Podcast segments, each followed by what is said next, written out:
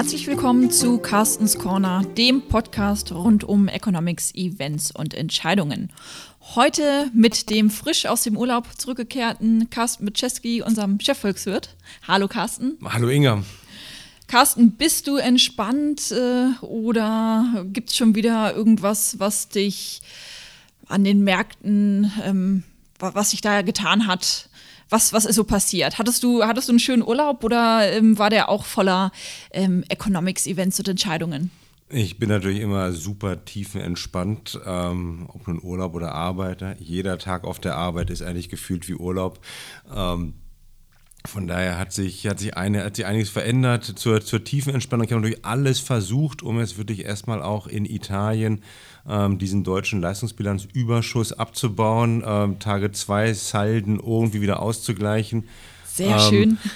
Hat aber nicht ganz funktioniert. Ich muss sagen, ich habe auch festgestellt, äh, doch entgegengesetzt äh, weitläufiger Meinung, dass, äh, dass Italien eine große Abwertung bräuchte. Ähm, das war nicht so, ganz ehrlich. Also man kann auch in Italien, wenn man ähm, anders als, äh, als einige äh, Twitter-User sich nicht von Nutella und Campari ernährt, äh, sondern eher nur von Cappuccino und Pizza zur Mittagszeit, ähm, ist die Kaufkraft äh, des Euros doch ziemlich stark. Also ich glaube, dass jedenfalls der Norden Italiens keine, keine deutliche Abwertung bräuchte. Ähm, ansonsten muss ich sagen, ist es natürlich so, dass ähm, auch wenn ich versucht habe, diese Leistungsbilanz äh, Ungleichgewichte ein bisschen auszugleichen, dass in den, äh, in den zwei Wochen, hat sich angefühlt wie ein Monat, ähm, doch so ein bisschen wieder negative Nachrichten gekommen sind. Und äh, man kommt jetzt zurück und hat doch ein mulmigeres Gefühl, was die deutsche Konjunktur angeht. Ähm, dass doch dass der Optimismus, der jetzt äh, seit, ja, den man eigentlich doch seit einem Jahr hatte, ähm, dass man doch ganz ehrlich immer mehr ins Zweifeln kommt. Ähm, wir haben jetzt ein Jahr gesehen, in dem äh, IFO-Index, ähm, PMIs, alle Konjunkturindikatoren einfach einen ähm, nach unten durchgesaust sind. Ähm, Industrieproduktion ähm, schwächelt jetzt auch schon seit dem letzten Sommer und wir hatten immer wieder einmalige ähm, Erklärungsansätze, niedriges Wasser im Rhein, ähm, WLTP bei den deutschen Autos. Also es gab immer so etliche Ausreden, aber so langsam muss ich sagen, gehen einem die Ausreden aus, warum das jetzt äh, kurzfristig schlecht ist, aber eigentlich sofort besser gehen würde. Ähm, und wir merken halt auch, das sagen wir leider schon kurz vor dem Urlaub, ähm, dass halt dieser Abschwung in der Industrie so langsam Spuren in der inländischen Konjunktur in Deutschland hinterlässt. Das sieht man am Arbeitsmarkt, der sich im Juni, als wir die letzten Zahlen hatten, nicht mehr ganz so verbessert hatte wie in den, in den Monaten davor. Letztendlich war, waren das, war das der schwächste Juni seit 2002. Äh, wir haben auch gesehen, dass äh, im, äh, im Einzelhandel hatten wir zwei Monate hintereinander, die schlecht waren. Das ist eigentlich auch nicht, was man erwarten würde bei einem gut laufenden Arbeitsmarkt, bei höheren ähm, Reallöhnen. Und äh, wir haben natürlich jetzt auch immer mehr Gewinnwarnungen von DAX-Unternehmen bekommen. Wir haben ähm, erste Unternehmen, die sagen, wir ähm, schalten doch um auf Kurzarbeit. Ja, das ist vom Niveau her alles noch extrem niedrig und nicht zu vergleichen mit 2009. Ähm, aber so die, es, es, wird schwierig, jetzt all diese kleinen vereinzelten Signale nur noch durch die rosarote Brille zu sehen. Heißt, ist es noch ein bisschen Optimismus da oder ist der Optimismus gar nicht mehr gerechtfertigt? Ja, es liegt nicht daran, dass es mein, mein Urlaub so schlecht war ähm, und dass ich irgendwie den Optimismus verloren habe, sondern es ist eher, dass ich versuche, sozusagen mit diesem, ja, mit diesem, diesem Schwung der Urlaubsruhe doch noch ein bisschen Optimismus zu halten. Und äh, ja, das für, für Konjunkturanalyse ist unheimlich schwierig aktuell. Ähm, wir sehen, dass die Daten, die wir bisher haben, ähm, hat die Bundesbank ja eigentlich auch im letzten Monatsbericht so ein bisschen schon ähm, zwischen den Zeilen erkennen lassen. Das zweite Quartal in Deutschland war wahrscheinlich schlechter als erwartet. Ja, wir, das ist, schwankt jetzt so ein bisschen noch vielleicht doch noch eine ganz leichte ähm, schwarze Null oder aber vielleicht doch sogar auch äh, einen, einen Schrumpfen der deutschen Wirtschaft im zweiten Quartal. Okay, abgehakt. Frage ist jetzt, wie geht es in der zweiten Jahreshälfte weiter? Und da muss man jetzt gut aufpassen. Ist dieses Gefühl, ist das, was wir bei den Unternehmen sehen, ähm, diese Gewinnwarnung? Ist das eher nur sozusagen das, ähm, denn das die letzten Zuckungen des Abschwungs? Oder heißt es aber, dass man in der zweiten Jahreshälfte eigentlich doch deutlich negativer und pessimistischer sein muss, als, äh, als wir, ich das noch vor ein paar Monaten gewesen sind? Ähm, wenn man sich so die, die Randbedingungen anschaut, gehe ich weiterhin davon aus, dass eigentlich bei diesen Handelsstreitigkeiten zwischen den USA und China, dass wir da Entspannung bekommen werden. Auch nur das geht leider nicht so schnell wie ursprünglich angenommen. Wir haben weiterhin extrem niedrige Zinsen. In, äh, in, in, Deutschland. Wir haben eine stark gestiegene Kreditvergabe zu den Unternehmen. Ähm, wir haben Schlagwort Digitalisierung, also immer noch die, die Grundvoraussetzung für mehr Investitionen. Nur, es ist aktuell ein bisschen brenzliger geworden, da wir halt doch dichter rangerückt sind an diese sogenannte negative Spirale oder das Risiko einer negativen Spirale, wo dann halt äh, die Angst wirklich äh, die Wirtschaft oder die Konjunktur auffressen könnten. Du hast ja kurz äh, jetzt Handelsstreitigkeiten angesprochen, China, USA. Ich habe ja mittlerweile so ein bisschen eher die, die Meinung, dass wenn es sich auf der Front entspannt, dass wir dann ähm, zwischen den USA und der Eurozone so einen richtigen Handelskrieg sehen könnten. Ich meine auch so ein bisschen vielleicht durch die Drohung äh, von Trump jetzt äh, den französischen Wein äh, nicht mehr importieren zu wollen. Aber was ist da so deine Einschätzung? Interessant ist, dass Trump ja selber gar keinen Wein trinkt. Ähm, ich glaube, seine Einschätzung kam, weil er die, äh, die Flaschen des amerikanischen Weins schöner findet als, äh, als die des französischen. Ähm, es ist unheimlich schwer, Trump wirklich vorher zu sagen. Ähm, ich denke, wird ja, es wird irgendeine Einigung geben zwischen den USA und China. Ähm, dann wird es allgemein erstmal eine Erleichterung in den Märkten geben. Dann wird auch der Welthandel wieder leicht ansteigen. Und ja, dann wird wahrscheinlich die USA oder werden jedenfalls das Weiße Haus sich mehr auf Europa richten.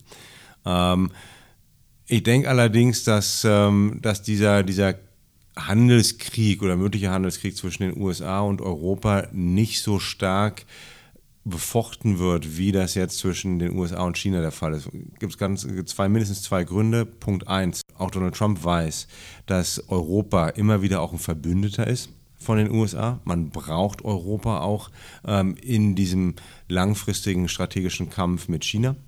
Ähm, und, und Punkt zwei ist, dass Europa, denke ich, ganz deutlich gemacht hat, ähm, wo es den USA wehtun könnte. Und äh, das ist genau in den, in den Bundesstaaten, ähm, in denen Trump gewählt werden möchte. Ähm, und äh, solange äh, Europa das immer weiterhin deutlich macht und auch bereit ist, eventuell einmal diese Nadelstiche zu setzen, denke ich, dass sich solche Handelsstreitigkeiten zwischen den USA und Europa, ähm, dass die nicht so scharf werden wie zwischen den USA und China. Was haben wir denn dann? Also du hattest es ja angesprochen, okay, Handelskrieg, ja, Side Note vielleicht. Ähm, ansonsten aber die Konjunkturindikatoren, die sich abschwächen. Ähm, jetzt nochmal vielleicht den Übergang zu machen vom Italienurlaub zu einem Italiener, der ja letzte Woche doch ähm, die Märkte bewegt hat. Ähm, ne? Mario Draghi, EZB, noch amtierender EZB-Präsident. Ähm, was war mit diesem Treffen? War das eine Enttäuschung oder war das eher realistisch? Wurde das gemacht, was du erwartet hast? Oder ähm, was hast oder was, was hätte die EZB machen sollen? Ja, ich war eigentlich ganz glücklich, dass es dieses EZB-Treffen gab, weil das war ein Grund für mich, um in Italien in, äh, in diesem einzigen Raum, der in unserer Ferienwohnung eine Aircondition hatte, äh, sitzen bleiben zu dürfen und nicht mit der Familie irgendwelche Ausflüge machen zu müssen. Ähm, was rauskam, war eigentlich, denke ich, äh, doch wie erwartet. Ähm, ja, es gab im, im Vorfeld ja auch immer so ein bisschen die, die Möglichkeit, dass Draghi vielleicht sogar noch weiter überraschen könnte, also dass wir sogar wirklich dann Action sehen konnten. Das war eine, eine ganz knappe Kiste. Ähm, hat man eigentlich auch erst in, an dieser Kommunikation gesehen. Ich denke, man sieht, dass Draghi auch schon bereit gewesen wäre, um weiterzugehen, als nur ähm, Worte zu verändern. Ähm, aber ihm folgen noch nicht alle innerhalb des EZB-Rates. Ähm, so, wenn man sich anschaut, was entschieden wurde, dann, dann ist das, denke ich, relativ, relativ deutlich. Also von der Wortwahl her geht es gar nicht ähm, noch deutlicher ohne Taten folgen lassen zu müssen. Ja, ähm, wir haben jetzt äh, eingebaut bei der EZB, dass die Zinsen auch gesenkt werden können in dieser sogenannten Forward Guidance ganz deutliches Signal. Das Signal, dass man ne, immer diese, diese, diese Arbeitskomitees beauftragt hat, um sich anzuschauen, was, ähm, was man mit Anleihenkäufen machen könnte, wie man allgemein äh, wieder unkonventionelle Maßnahmen ähm, wieder hochfahren kann. Auch ein ganz deutliches Signalwort, ein Signalsatz dafür, dass demnächst was kommen wird. Ja? Ähm, also in den letzten Jahren wusste man immer, sobald Draghi über die relevanten Komitees redet, dann heißt das, da folgt im, eigentlich im Treffen danach folgt irgendeine Handlung. So, das heißt, er ist jetzt wirklich so weit gegangen, wie er gehen konnte. Ich denke, was es heißt, ähm, ist auch, dass noch nicht jeder folgt ihm. Ich denke auch, dass die EZB als Gesamtheit noch nicht genau weiß, was sie machen möchte. Ähm, und äh, wir haben ja selber auch eigentlich immer, sind wir eine, eine lange Weile davon ausgegangen, dass es eher vielleicht erst so eine, so eine Reihe, so eine Sequenz geben könnte von EZB-Maßnahmen. Ein kleines Zinssenkungchen hier, dann mal wieder ein bisschen warten, dann was Neues, also wir so ein bisschen so Schritt für Schritt. Und ich denke, dass wir was anderes sehen werden. Ähm, das bahnte sich auch schon so ein bisschen im Vorfeld der, des EZB-Treffens an. Ähm, Philip Lane, der neue EZB-Chefvolkswirt, ähm, hatte in einer seiner wenigen ersten Reden eigentlich ganz deutlich gemacht, dass er eher ein Befürworter von einem Paket von Maßnahmen ist.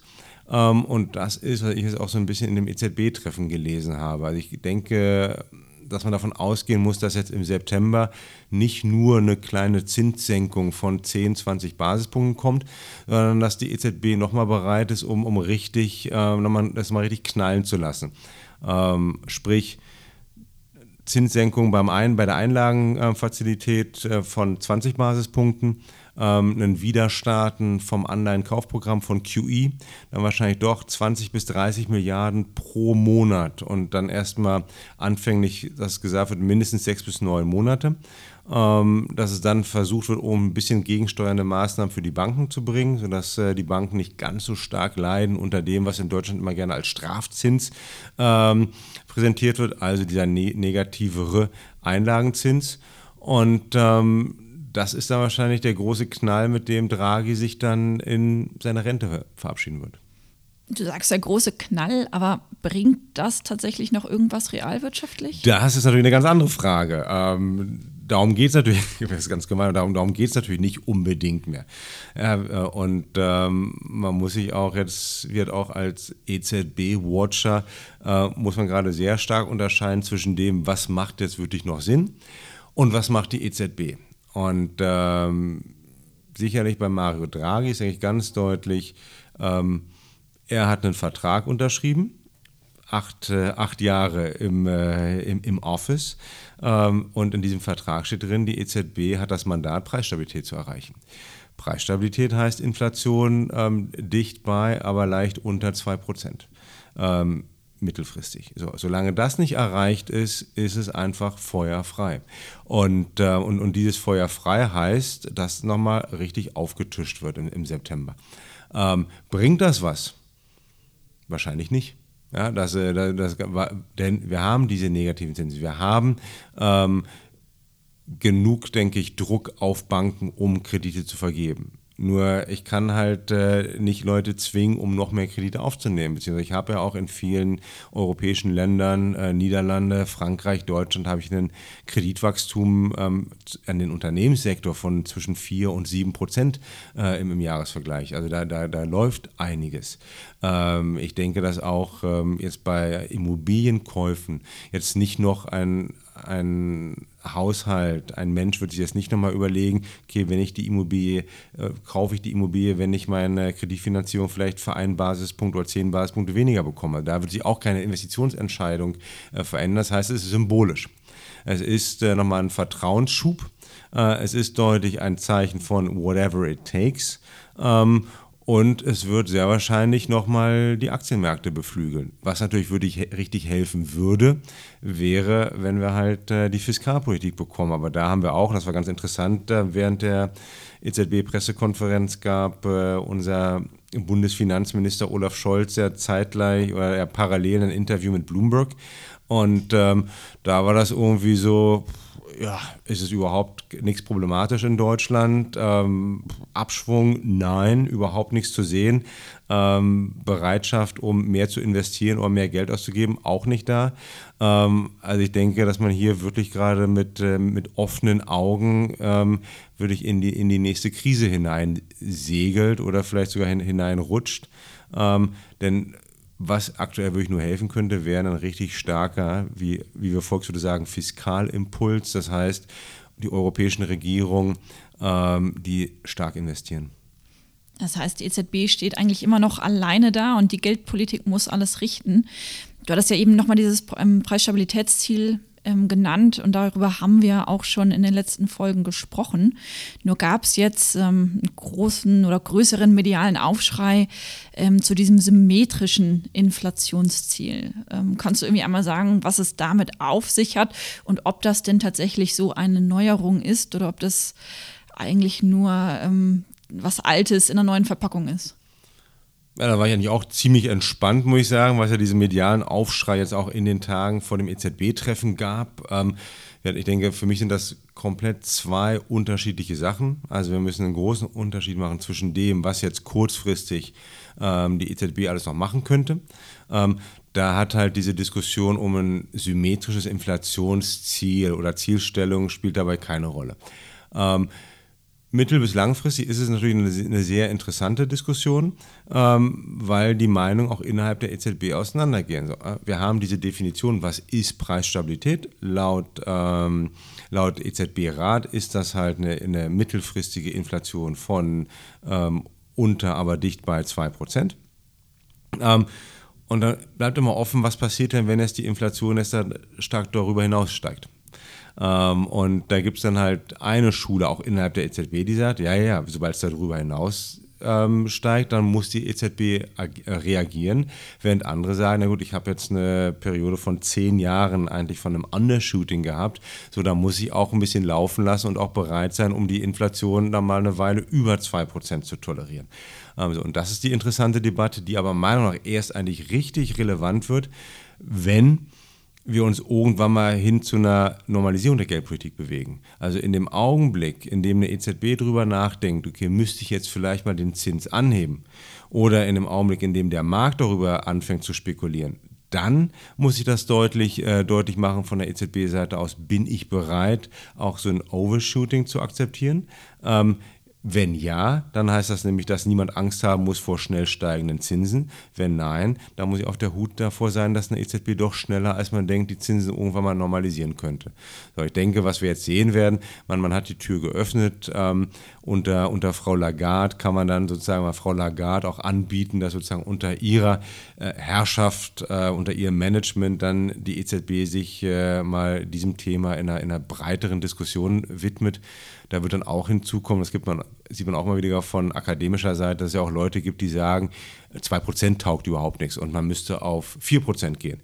Gibt es andere, die sagen, 1%, weil wir messen nicht mehr richtig. Also äh, wir wäre eine schöne, interessante akademische Diskussion, aber ich denke jetzt kurzfristig ähm, ohne große Relevanz. Wäre ja auch dieses symmetrische Inflationsziel ähm, tendenziell verfolgt, ist ja eigentlich die FED. Da haben wir ja auch das Treffen. Jetzt äh, ist unser Podcast-Aufnahme leider kurz vor dem Treffen, sodass wir ähm, die Entscheidung äh, jetzt nur mutmaßen können, was passiert. Aber ähm, was, was erwartest du da? Was passiert in den USA? Ähm, auch mit Blick so ein bisschen darauf, dass da ja die Wirtschaft definitiv besser läuft, als sie es bei uns in der Eurozone tut. Ja, das ist natürlich mal jetzt ganz schlecht und eigentlich müssten wir sowas sofort streichen hier bei dem, bei dem Podcast, weil man dann natürlich mit seinem schlechten Urteil und Prognosen äh, konfrontiert wird. Ähm, so, gehen wir davon aus, wir halten es mal bei dem Markt und was, äh, was unsere, unsere Kollegen in London für die FED vorhersagen, um uns selber ein bisschen einzudecken. Ähm, da kommt die Zinssenkung, beziehungsweise jetzt ist die dann schon da. Ähm, und ähm, es ist ein eine präventive, es ist eine Vorsichtsmaßnahme der FED. Ähm, und ja, du hast vollkommen recht. Äh, für mich ist auch wieder hier die Frage, ist das überhaupt nötig? Ja, so, so, eine Zinssenkung, sicherlich in den USA, wo ich eine, eine Konjunktur habe, eine Wirtschaft habe, ähm, wo der Arbeitsmarkt immer noch super läuft, ähm, wo ich überhaupt keine Rezessionsgefahr äh, habe, wo ich also ja, die, die Wachstumsdynamik nimmt ab. Aber muss, da, muss dann dann wirklich in, in dem zehnten Jahr des Aufschwungs, muss dann eine Notenbank sofort wieder sozusagen auf das Gaspedal treten? Ähm, darüber kann man streiten. Die Antwort ist ganz deutlich aktuell ja. Ähm, und das ist so ein bisschen, äh, nennen wir es dann mal, die, die neue Mode bei eigentlich bei allen Notenbanken. Man versucht, ich denke, ähm, wirklich mit allen Mitteln ahead of the curve zu sein, ne? wie das so schön heißt. Also man versucht eher ähm, präventiv einzugreifen, als dass man sich dann irgendwann in ein paar Monaten die Kritik anhören muss, ihr habt verschlafen, um auf so eine, so eine Abschwächung zu reagieren. Das heißt auch, dass man eigentlich, das heißt mindestens zwei Sachen wird. Das ist ein, ein, ein neuer Stil der Notenbanken. Ja, EZB genau die gleiche Geschichte, was wir eben diskutiert haben, wird frühzeitig einschreiten. Heißt aber auch, dass was wir schon jetzt seit Jahren sehen, dass natürlich dieser ganze Zinszyklus ein ganz anderer ist, als wir den noch in, in den letzten Jahrzehnten immer wieder gesehen haben. Also dass sozusagen, dass wir jetzt in den USA wahrscheinlich einen, einen Zinshöhepunkt gesehen haben bei 2,25 Prozent ähm, und es von da ab wieder nach unten geht. Und, äh, und diese Höchststände, ja, die wir beim Leitzins hatten von, von weit über 4 Prozent, äh, dass wir die auf wirklich auf lange Frist nicht mehr erreichen werden. Carsten, ganz herzlichen Dank. Dann sind wir mal gespannt, ob äh, die Einschätzung so stimmt, wenn die Folge dann ausgestrahlt wird oder was die FED dann tatsächlich gemacht hat. Herzlichen Dank für deine Einschätzung, deinen Überblick, was es alles Neues an den Märkten gibt. Wir würden uns freuen, wenn Sie uns eine Bewertung dalassen und äh, freuen uns auch, wenn Sie das nächste Mal wieder einschalten. Vielen Dank und bis zum nächsten Mal.